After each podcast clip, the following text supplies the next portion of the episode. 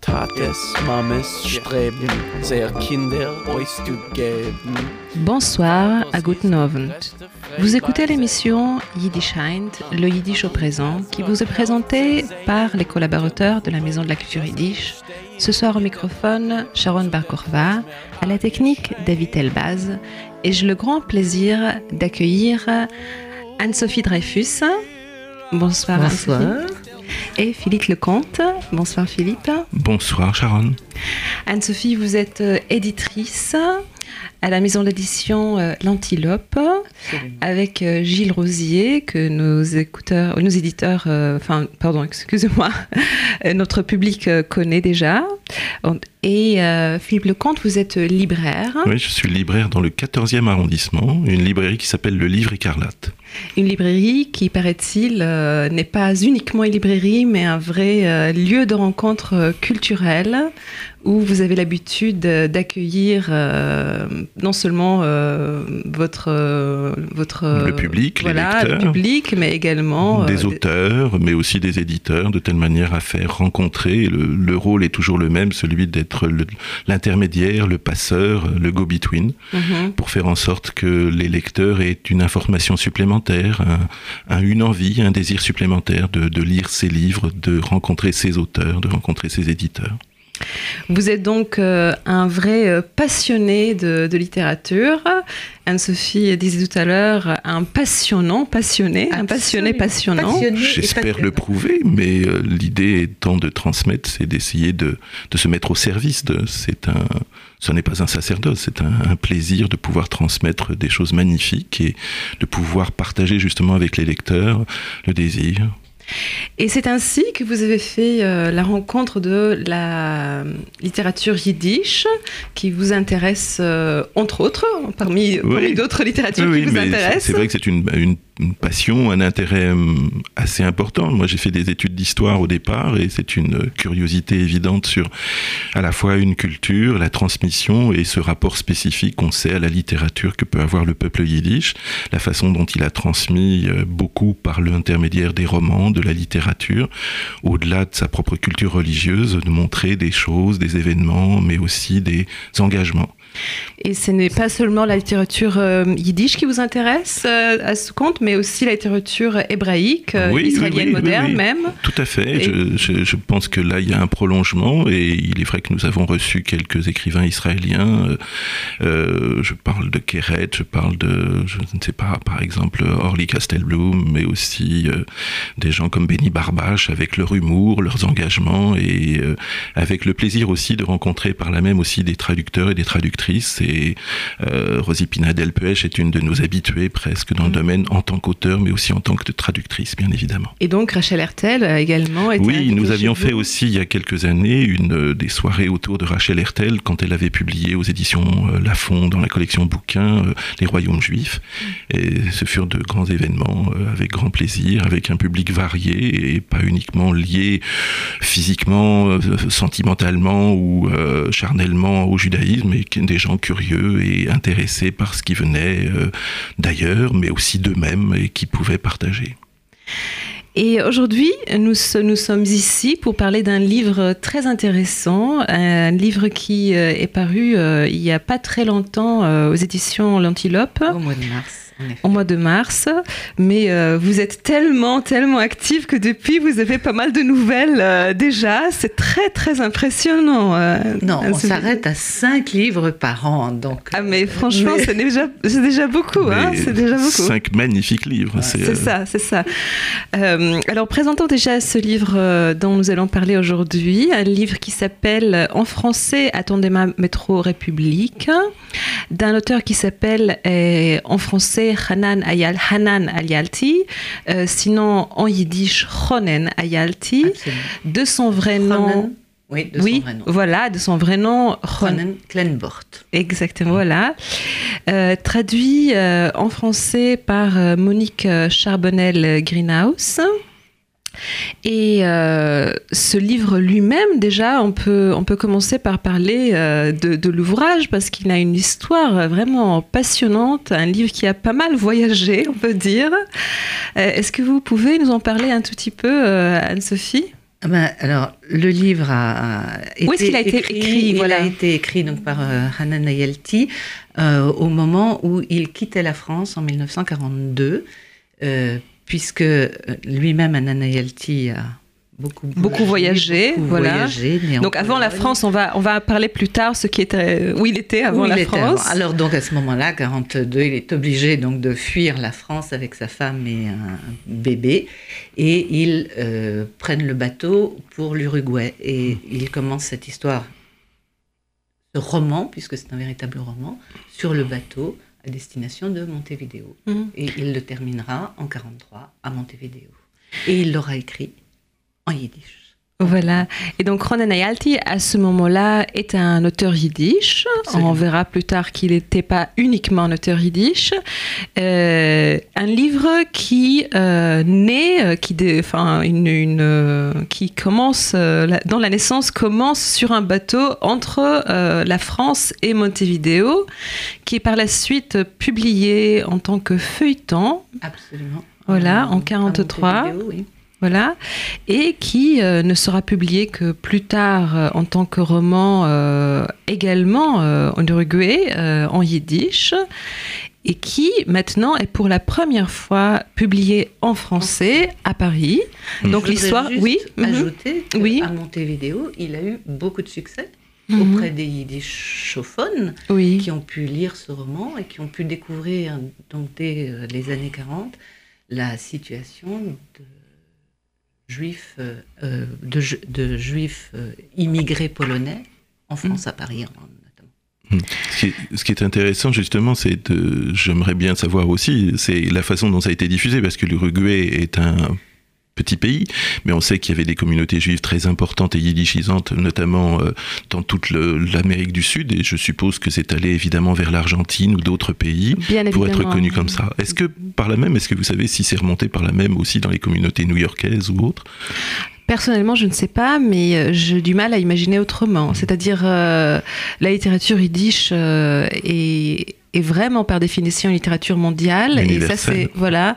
Et ça, c'est euh, c'est un exemple euh, passionnant de de, de, de ces voyages euh, Mm. à l'intérieur de la littérature, une histoire qui euh, elle-même née en Europe, par la suite euh, est écrite dans l'Amérique du Sud, mais sera très très certainement diffusée dans le monde entier. C'est d'autant plus fascinant que lorsqu'on connaît le, le contenu du livre, et on va en parler tout de suite, on a un livre profondément, mon- euh, foncièrement français, au sens où il est un livre qui se passe vraiment à Paris, dans un lieu improbable, qui est le Paris de l'occupation, et on va suivre le parcours d'une famille euh, qui s'appelle euh, les Sokolovski, et ces quatre membres d'une famille, il y a le père qui est un commerçant, grand commerçant, qui s'est installé sur les boulevards, qui vend euh, des vêtements et qui est sorti un peu du puzzle, qui est sorti un petit peu du quartier juif et qui a fait, entre guillemets, une petite victoire par rapport à lui-même. Et ce personnage-là est confiné. Il est confiné dans son appartement parce qu'il est évidemment euh, en but à toutes les vexations possibles et surtout à l'arrestation qui pourrait le mener comme son propre gendre, euh, qui est à Drancy. Et ces deux personnages-là, ces deux personnages masculins, sont des ombres. Des ombres, l'une, une ombre qui est enfermée chez lui, qui, qui est un peu comme un lion en cage, et qui par là même revient vers l'écriture, l'écriture profonde de la Torah, et qui laisse ces deux femmes, en l'occurrence son épouse, qui fait le tour de Paris, pour essayer à la fois de nourrir sa famille, elle fait les queues, elle suit tous ces éléments-là, et puis dans le même temps, elle cherche à reprendre contact avec son fils, son fils dont elle ne sait plus rien, Donc le troisième membre. le troisième membre de la famille, le, le troisième homme en l'occurrence, celui euh, qui est le fils cadet en l'occurrence. Le Et héros aussi. C'est le héros, bien évidemment, mais c'est un héros justement qui, lui, est complètement rentré dans la société française tout en étant un personnage extérieur, puisqu'il est un résistant, un résistant activiste, un résistant terroriste, entre guillemets, selon évidemment les concepts nazis de l'époque, et qui se cache qui se cache de son côté et autres. Et je voudrais parler aussi, euh, en, une petite, on oublie le quatrième membre de la famille, qui est, qui est une jeune femme, une jeune femme euh, juive, euh, cultivée, qui a essayé de rentrer dans le moule français et qui est arrivée très très bien et qui par là même va rentrer en contact avec une autre partie du judaïsme français, qui est le judaïsme prétendument intégré ou totalement euh, assimilé selon les, expressions de l'époque et qui va se retrouver un petit peu comme un, animal exotique face à ce monde des assimilés qui la regarde un petit peu comme le personnage qui pourrait leur apporter cette profondeur du judaïsme qu'ils ont semble-t-il perdu. Mmh. Et donc, il y a euh, les, les, héros, la famille, mais comme vous, euh, vous dites, il y a aussi les rencontres avec le monde extérieur, à la fois juif et non juif. Oui, euh, c'est ça qui fait la richesse, c'est qu'on sent vraiment l'intégration, ou du moins la participation active de ces gens à la société française de l'époque, même si dans le même temps, on essaie par tous les moyens de les en évacuer, on veut les sortir de là. Or, en l'occurrence, le, le, jeune homme, Jacques, qui est aussi Yankel, qui est aussi Yankele selon sa mère, va être dans la situation de rencontrer une jeune femme euh, très délurée, très moderne, très contemporaine de ces années 40 qui s'appelle qui s'appelle Germaine. Et Germaine est un personnage un peu comme un feu follet euh, tout en désir tout en, passion amoureuse et qui euh, se fout comme de l'an 40 en l'occurrence de du judaïsme de Jacques Yankele ah bon tu es juif? C'est une question qui n'est pas pour elle qui ne l'intéresse pas. Et dans cette période des expositions antisémites on sent cette espèce d'indifférence à l'origine de son amoureux et de cet homme qu'elle est prête à sauver. Mais Je de naïveté aussi. Oui, Germaine est peut-être plus naïve que indifférente. Elle, est, elle, connaît, elle ne connaît pas le même le mot juif lui paraît un peu étrange. Et, euh, non. Euh, parlons un petit peu en fait de la structure du roman parce que c'est une structure aussi intéressante. Euh, le temps euh, est un élément intéressant. Euh. On est dans un espace de temps extrêmement court qui se prolonge en fonction des personnages. C'est assez fascinant de voir comment le temps est tellement long pour le père qui est enfermé dans, cette, dans cet appartement et qui par là même se, renvoie lui-même à son propre passé et aux espérances qu'il peut avoir au travers de l'écriture. Mm. Et en même temps, on a, on a un récit qui est l'ordre du cheminement. Euh, un cheminement qui est presque...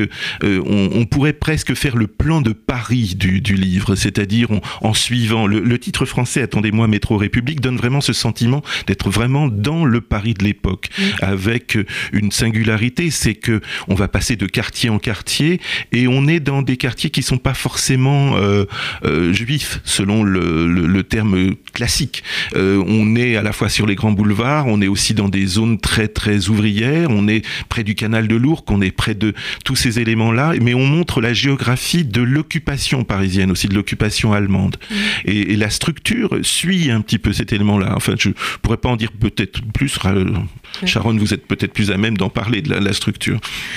Euh, ce qui est intéressant aussi, c'est en fait le, le, cadre du temps euh, qui, est, vous dites, est très court, mais en fait qui euh, sans cesse inclut euh, le passé. Le passé. Euh, le livre euh, n'est pas finalement le roman n'est pas très très court. Il est c'est un roman assez assez long et et qui se passe dans une dans un espace de, temps très court, mais qui inclut tellement de dégression dans le passé qui, qui, qui prolonge le temps. Oui. ça aussi c'est très intéressant. vous avez mentionné le titre en français. C'est peut-être le temps aussi de, de mentionner que le euh, le roman yiddish s'appelle Tate, und Sohn. Voilà, qui veut dire euh, père et fils parce que c'est aussi une relation entre père et fils. C'est voilà, donc euh, on peut voir déjà qu'il y a peut-être des différences entre la traduction et l'original yiddish. Oui, bah, d'abord parce que père et fils est déjà pris, donc on, ah. ne pas, enfin on ne voulait pas prendre un titre existant. Euh, et, ensuite, parce qu'à la lecture de ce texte euh, aujourd'hui, euh, ça avait beaucoup de sens, en effet, de bien situer, comme l'a dit Philippe Lecomte, le, le roman dans Paris, car le roman se passe dans Paris. Et le roman a ça d'extraordinaire qu'il se passe dans Paris, donc au moment de l'occupation, il est écrit en direct, et donc il est écrit déchargé de la connaissance de l'histoire que l'on a aujourd'hui. C'est-à-dire qu'aujourd'hui, on n'écrirait plus un roman comme ça, avec cette quotidienneté, avec cette, euh, ce réalisme, parce que c'est un roman très réaliste, et justement qui nous donne vraiment une, une, notion, une idée de l'ambiance Mmh, du, quotidien, du, quotidien, parisien de, de, populations juives qui sont euh, confinées, enfermées dans un monde singulier.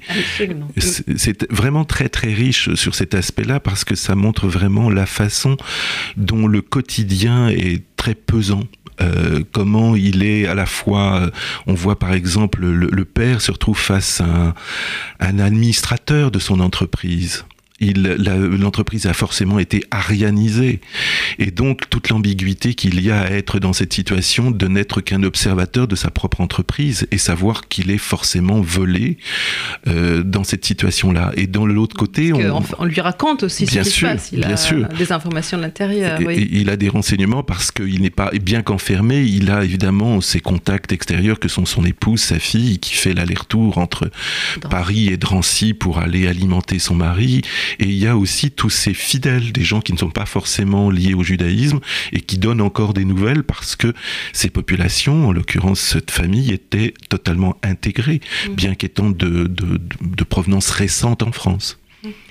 On va euh, peut-être euh, euh, parler un petit peu de, de Ronen Ayalti, mm. qui ce qui est intéressant, euh, entre autres, c'est que euh, lui-même n'a pas vécu euh, cette époque-là à Paris, finalement. Directement à Paris, non. Il, était, enfin, il était en France. Il a vécu à Paris. Il a vécu à Paris avant. enfin, jusqu'en 40. Voilà. Et, uh-huh. et ensuite, en effet, Donc, il est allé dans le sud. Il n'a pas lui-même vécu l'occupation. Directement de Paris. Uh-huh. Donc, c'est, il a eu très certainement des, des, des bons euh, sources de renseignements. Oui. mais il était capable de trouver les bonnes sources de renseignements puisque lui-même était reporter, c'est-à-dire il était mhm. journaliste et reporter à euh, oui. Et lui-même a fait cette expérience de recherche d'informations.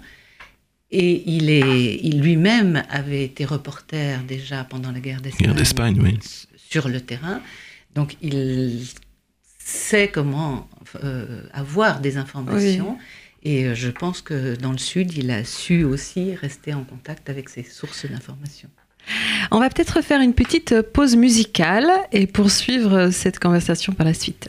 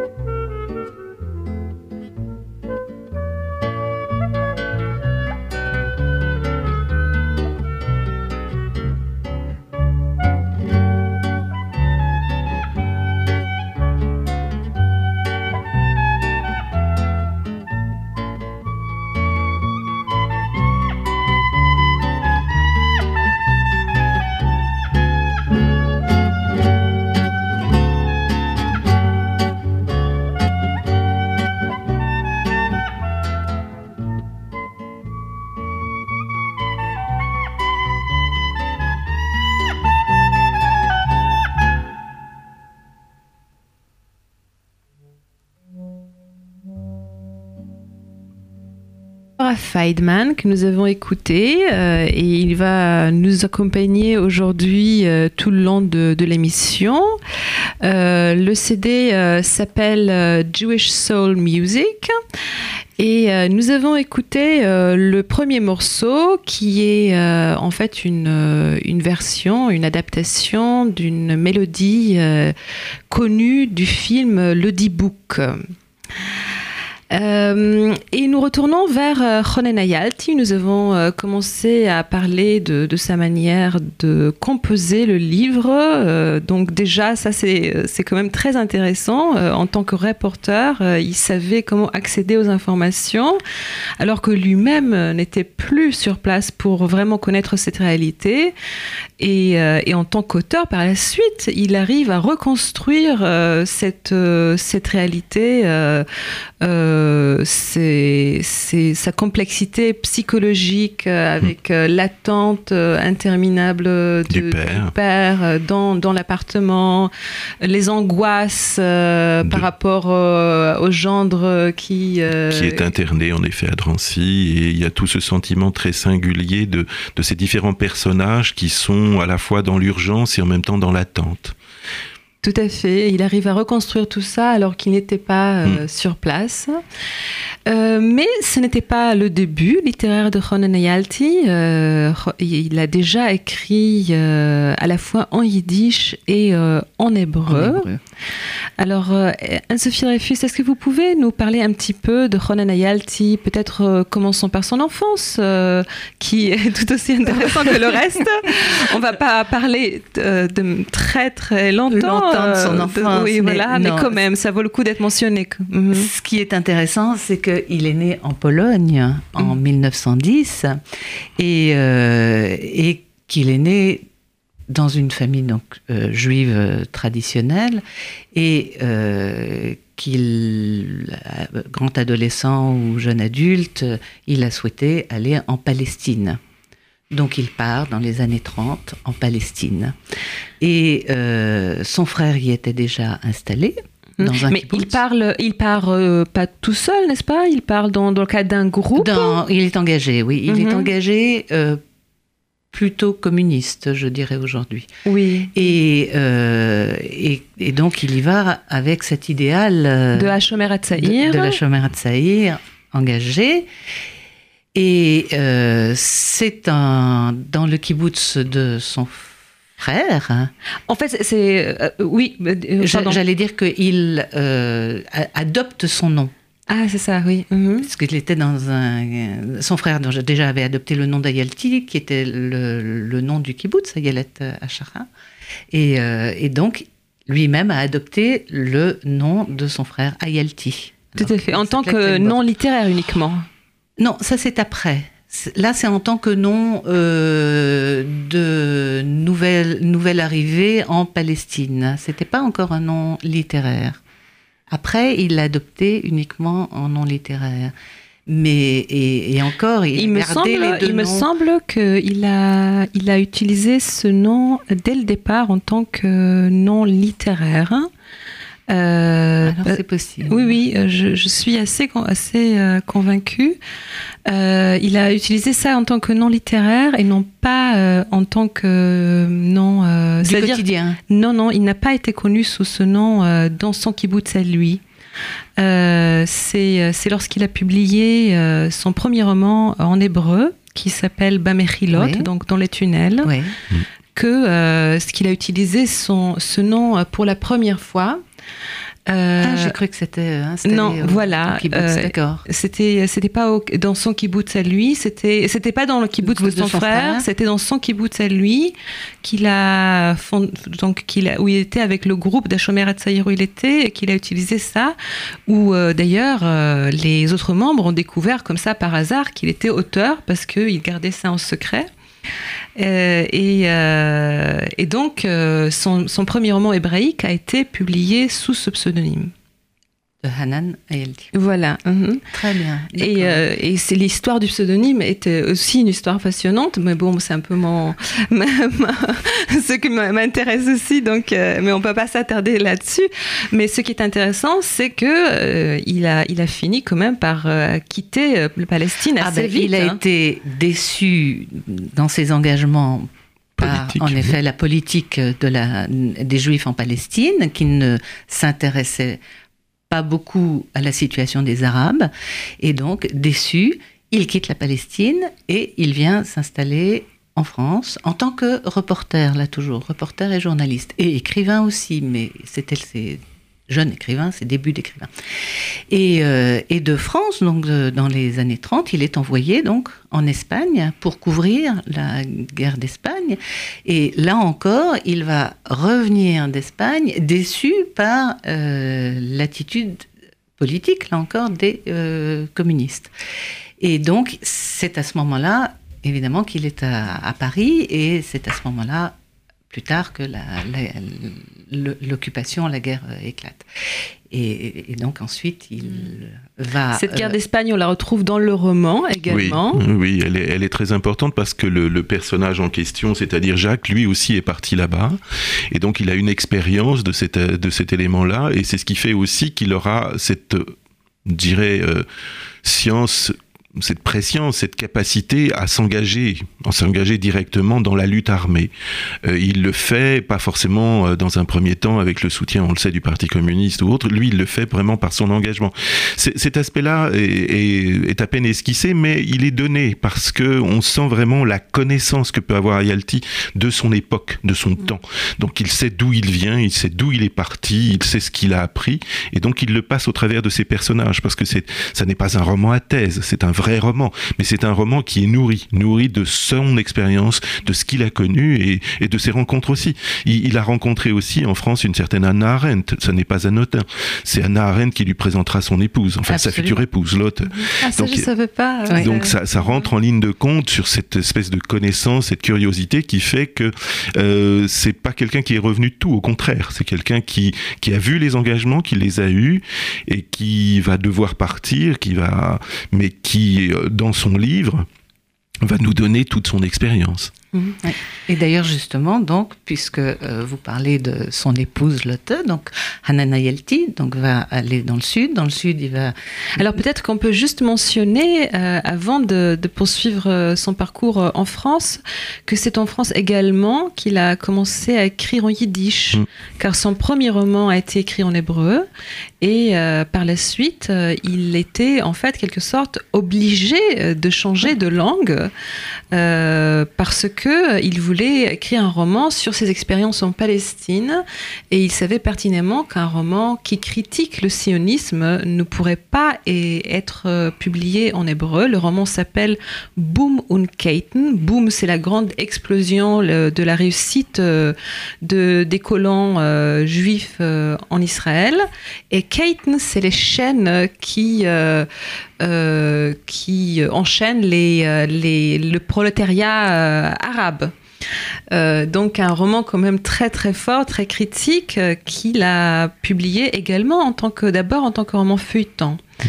Euh, et euh, et c'est par la suite qu'il est resté avec euh, le yiddish. Le yiddish, absolument. Eh oui, parce que publier en feuilleton suppose automatiquement pratiquement une publication en yiddish, euh, pour ne serait-ce que toucher un public, un public qui lira plus facilement le yiddish que l'hébreu. Oui, tout à fait. À cette époque-là, euh, même plus. pour les pour les euh, les romans, il y avait encore un public euh, plus important en yiddish qu'en hébreu, ce qui nous emmène à une réflexion intéressante parce que Ronen Ayalti a dû apprendre à écrire en yiddish. Pour lui, ce n'était pas une démarche euh, euh, naturelle et pour beaucoup d'autres auteurs non plus. Et c'est intéressant de remarquer qu'encore à cette génération, c'était le cas, hein, parce que c'était le cas. euh, euh, on va dire 50, 60 ans avant lui, mais encore à sa génération, il y avait des auteurs qui devaient apprendre à écrire leur langue maternelle parce que leur éducation littéraire n'était pas du tout une éducation yiddish. Mhm. C'était des, cultures en général, c'est des gens qui étaient passés par des collèges ou des lycées où on apprenait plutôt la langue du pays plutôt que le yiddish. Mhm. On allait euh, étudier en polonais, en russe ou autre quand on avait la chance de pouvoir rentrer dans ces collèges ou ces lycées. Ou bien comme euh, dans le cas de Ronan Ayalti, euh, on apprenait l'hébreu, voilà, parce que lui il a bien visité, la yeshiva et autres. Et, surtout une école Tarbout. Donc tout à fait. Hein. Euh, et donc, euh, nous arrivons avec Ronen Ayalti et sa femme que Hannah Arendt euh, lui a fait rencontrer. donc, ils, sont dans le sud de la France et lui va être arrêté, enfermé au camp des Milles. Et ils ont un petit bébé qui est donc né dans la région parisienne en en 39. Et, et c'est grâce à sa femme allemande anti-nazi, donc il ne veut sûrement pas retourner en Allemagne, qu'il réussisse, qu'elle réussit d'abord à le faire sortir du camp des Milles et qu'il réussisse à obtenir un visa pour partir, euh, euh, donc en l'occurrence à Montevideo, en Uruguay. Et il ne s'arrêtera pas là. Et il ne s'arrêtera pas là, puisque d'Uruguay, en effet, il y arrive donc en 1942. Il y écrit, en effet, et euh, il publie, toujours à yiddish. Et en 1946, ils vont partir. Euh, l'auteur Hanan Yelti et le petit bébé qui est devenu grand, euh, ils vont partir aux États-Unis, à New York, et ils vont s'installer à New York. Cette fois-ci, définitivement. Et cette fois-ci, euh, en effet, Anna Yelty est décédé à New York en 1992. Donc, euh, lui va rester à New York. Mhm. Il aura donc une fille, après donc le petit bébé qui est devenu grand. Et je parle du petit bébé car c'est grâce au petit bébé qui est devenu grand, donc qui aujourd'hui a 77 ans, euh, c'est grâce à lui que nous avons obtenu évidemment le droit de publier son, son père. Et puis surtout, euh, pour lui l'occasion de découvrir ce texte qu'il n'avait jamais pu lire en yiddish, puisqu'il ne connaît pas le yiddish, et, euh, et qu'il a un petit peu plus accès au français qu'au yiddish. ah, parce qu'il lit le français hmm, Assez mal, mais il a la possibilité de... Il connaît des gens autour de lui qui peuvent euh, lui ah. traduire, et puis peut-être il a l'espoir, en effet, que le, livre peut être traduit en, anglais. En ah. effet. Lui-même, il habite euh, toujours aux États-Unis? Alors, lui habite toujours aux États-Unis et, en fait, euh, assez jeune, il a quitté New York pour aller s'installer à Atlanta. Il, est il était prof d'université avant d'être à la retraite et euh, il était un des premiers professeurs blancs de l'université noire d'Atlanta. Ah oui. Et mhm. donc, il était très engagé dans les droits civiques.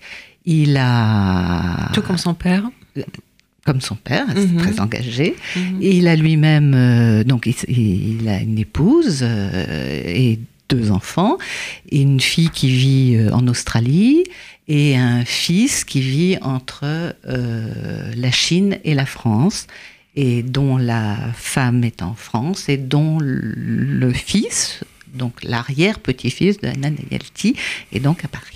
Ah oui, voilà, donc euh, vraiment... on euh, revient à Paris. Oui, on revient à Paris. On ne cesse de revenir à Paris. Euh, et donc revenons à Paris. Euh, vous avez un petit peu parlé euh, quand, euh, tout à l'heure, quand on écoutait Giora Feidman, vous avez un petit peu parlé, Philippe Lecomte, d'autres textes qui parlent justement de cette époque d'occupation. comment est-ce qu'on peut comparer le texte d'Ayalti avec d'autres textes sur l'époque? Il a un avantage certain, c'est que d'une part, il, il, a été écrit à cette époque-là, il n'a pas un regard, je dirais, a posteriori. des événements.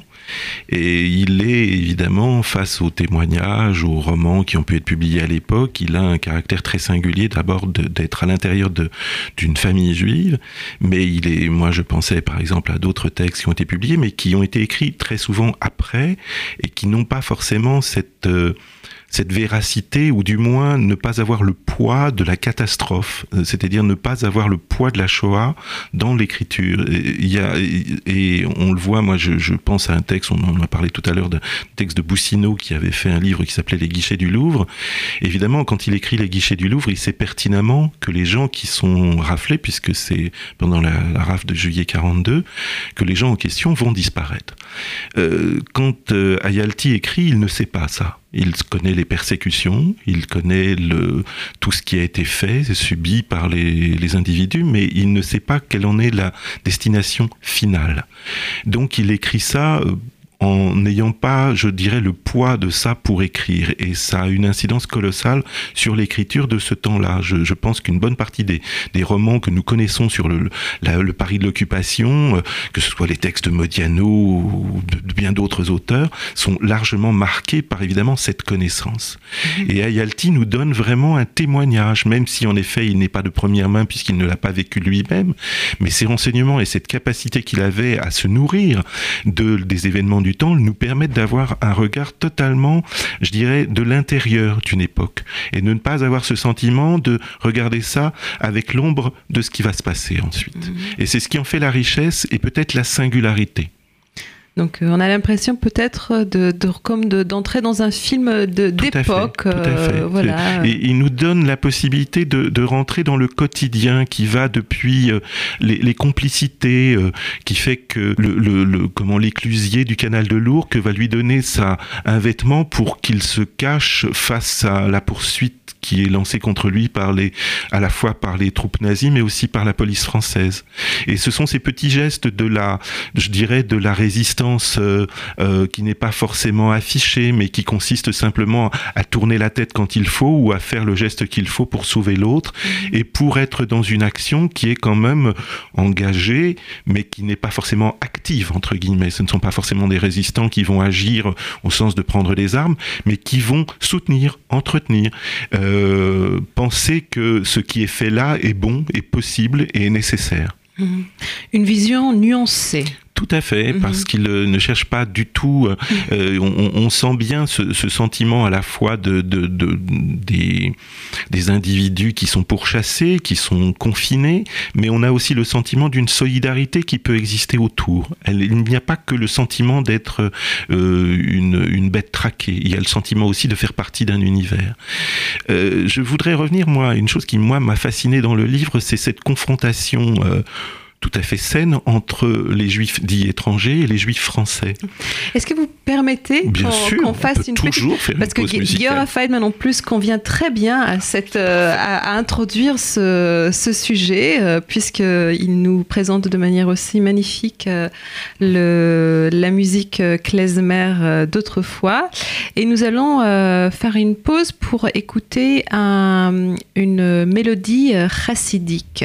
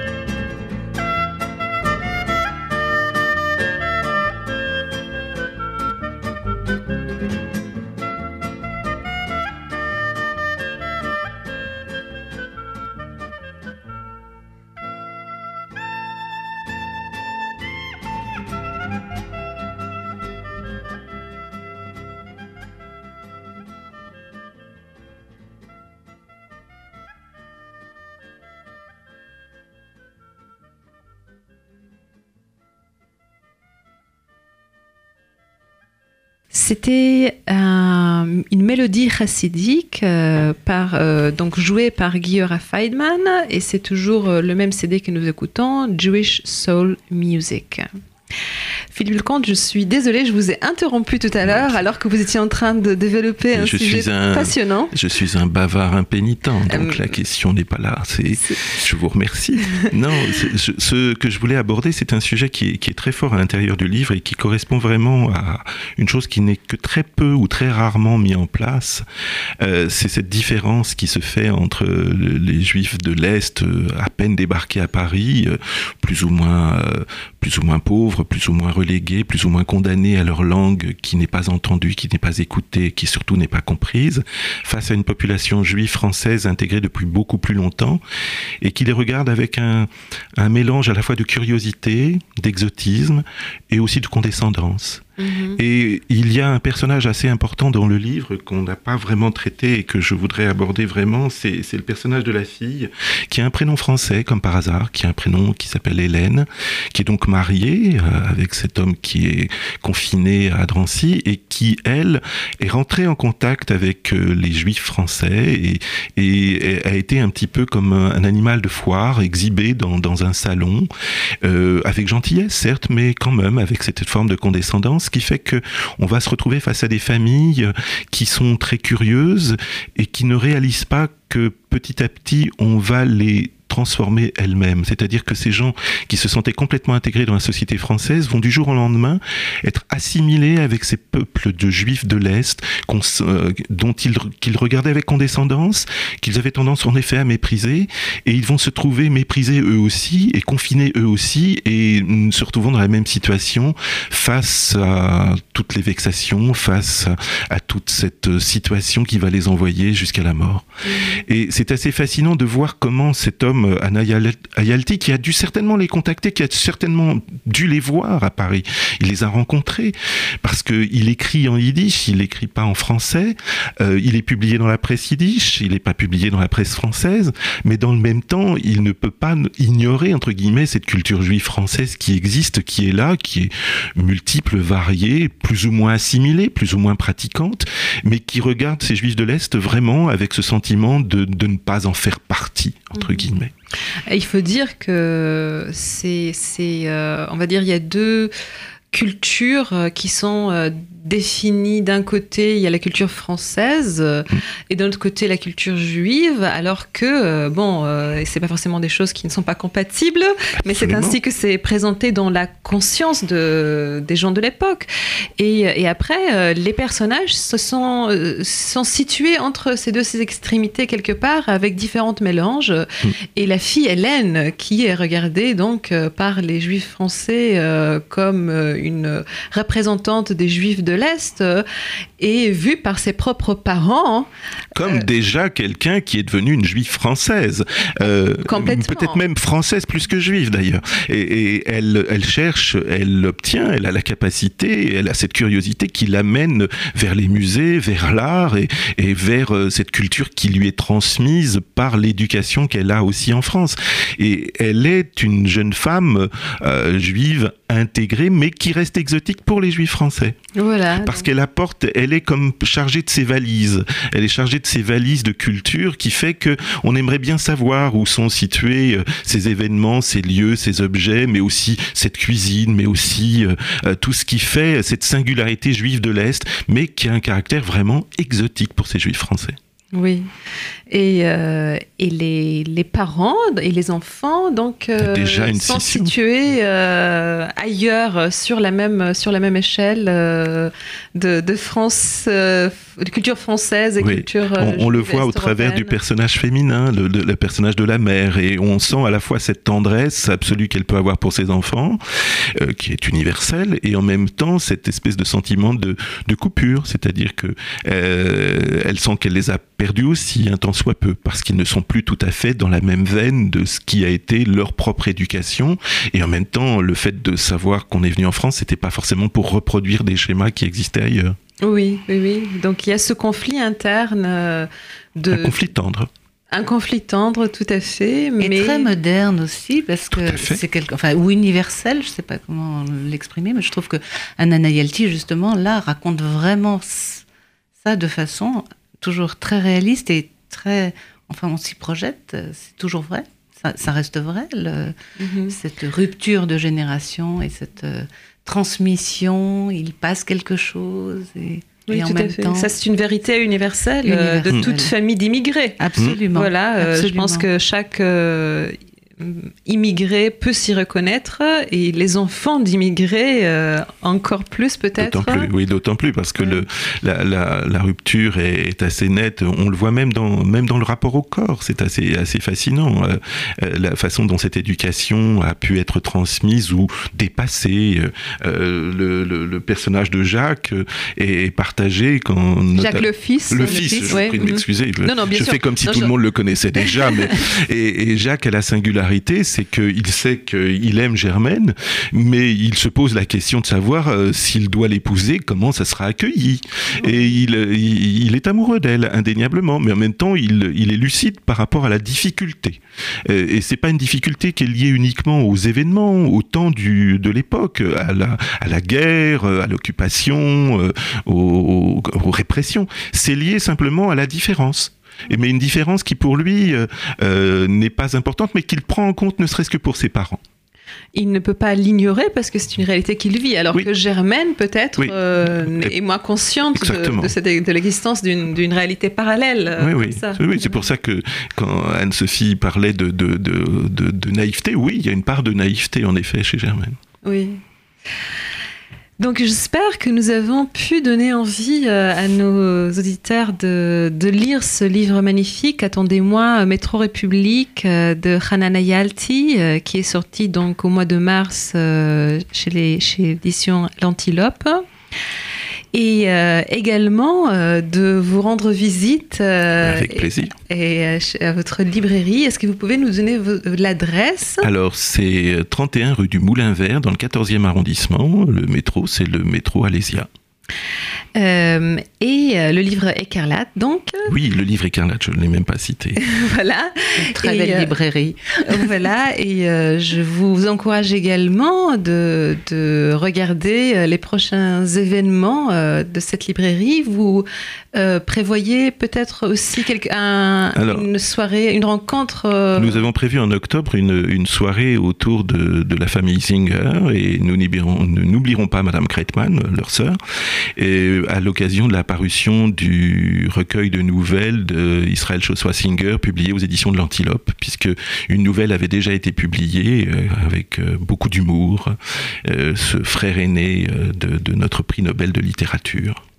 Voilà, donc pour ceux qui ne connaissent pas, il y a Is- euh, et Israël Yoshua Zinger, c'est le frère aîné de Yitzhak Bashavi Zinger, euh, le prix Nobel de littérature. Et ces deux auteurs connus avaient une sœur, euh, Esther Kreitman, également auteure. Et donc une soirée en octobre euh, autour de, de cette famille euh, littéraire qui a été déjà euh, traduit, euh, pas mal traduit en français, euh, entre autres grâce à Gilles Rosier justement, et à votre, à votre maison d'édition. Gilles, Gilles Rosier a donc traduit Esther Kreitmann, en effet. Et à l'Antilope, en effet, on a donc l'année dernière publié ce, ce roman qui s'appelle Evolf, fils de Hersch devint Willy, donc de Israël Yoshua Zinger. Et euh, au mois de octobre, en effet, sortira donc un livre qui, de Israël Yoshua Zinger qui va s'appeler Printemps. Tout cela est beaucoup plus précis que ce que j'ai dit.